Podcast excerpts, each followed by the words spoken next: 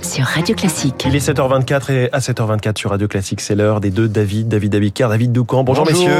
Bonjour. L'info politique avec vous, David Doucan, rédacteur en chef politique du Parisien. Ce jeudi, c'est la journée de grève interprofessionnelle pour les salaires à l'appel de la CGT et de Solidaire. Un premier test de mobilisation. On imagine que le gouvernement l'observe de très près?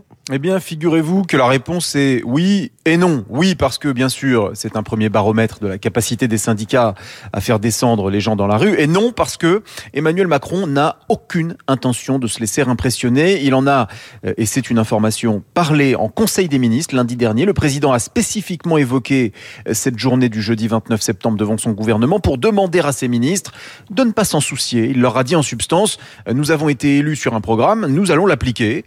Et peu importe les vents contraires, qu'ils soient dans la rue ou à l'Assemblée. En fait, depuis le début du mois de septembre, le président ne cesse de marteler qu'il réformera quoi qu'il arrive. Oui, parce qu'il a un enjeu d'autorité. L'obtention euh, d'une majorité relative à l'Assemblée a été un coup dur. Certains, euh, parmi ses adversaires, rêvent d'un quinquennat pour rien, au terme duquel il serait facile de balayer le camp macroniste. Cette théorie, Emmanuel Macron veut la réduire à néant. Il exorcise euh, sa position inconfortable par sa geste réformatrice, sachant que, de fait, la Constitution lui donne les moyens de faire advenir ses réformes les plus structurantes grâce au 49.3, dont il fera usage si toutes les tentatives de dialogue échouent. Ce faisant, il désigne les oppositions, qu'elles soient politiques ou syndicales, comme d'invétérés bloqueurs, les défenseurs indécrottables de tous les conservatifs.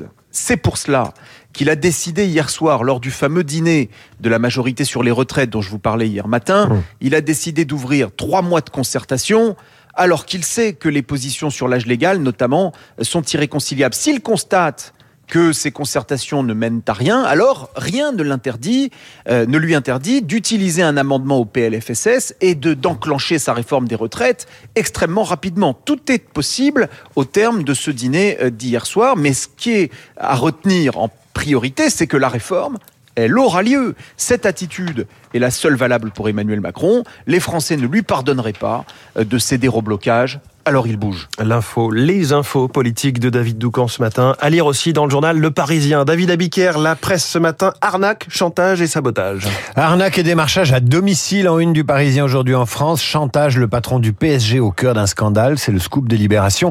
Sabotage enfin en une du Figaro qui a saboté les gazoducs Nord Stream en mer Baltique.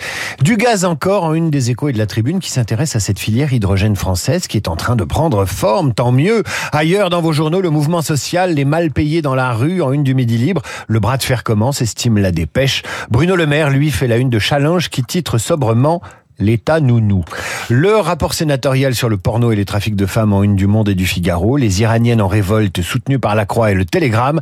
Enfin, Sandrine Rousseau, ça faisait longtemps, toujours elle, fait la couverture de l'Obs avec ce titre, Le coup d'éclat permanent. Merci David Daviker. Bonjour Renaud Blanc. Bonjour François Geffrier. Le programme de la matinale ce Eh bien, dans les spécialistes, je recevrai Samuel Blumenfeld, le monsieur cinéma du monde et de Radio Classique, le septième art à l'honneur avec la sortie de la Palme d'Or du dernier festival de Cannes. Son titre, Sans filtre, sans filtre signé Ruben Oslund, film décapant, un peu trash, mais aussi intelligent et brillant, Dixit Samuel, qui sera dans notre studio dans une dizaine de minutes. La page cinéma dans les spécialistes. 8h15, Guillaume Durand recevra Vincent Desportes le général Vincent Desportes, la conscription en Russie, le sabotage des gazoducs ou encore l'arme nucléaire. Vincent Desportes dans les stars de l'info. Dans trois quarts d'heure, Esprit Libre, juste après la revue de presse de David Abiker, Esprit Libre avec, comme tous les jeudis, Franz Olivier Gisbert, Monsieur Fogg pour commenter toute l'actualité. En